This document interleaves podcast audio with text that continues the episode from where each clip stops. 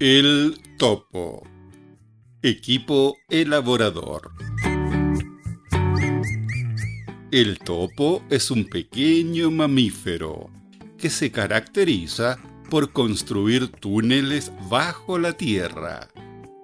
El topo tiene muy desarrollado el sentido del tacto, sobre todo en la punta del hocico, donde tiene unos pelitos que le sirven para detectar presas. Puede escuchar y oler pero no tiene estos sentidos muy desarrollados. Sus ojos son diminutos y a veces están cubiertos de piel.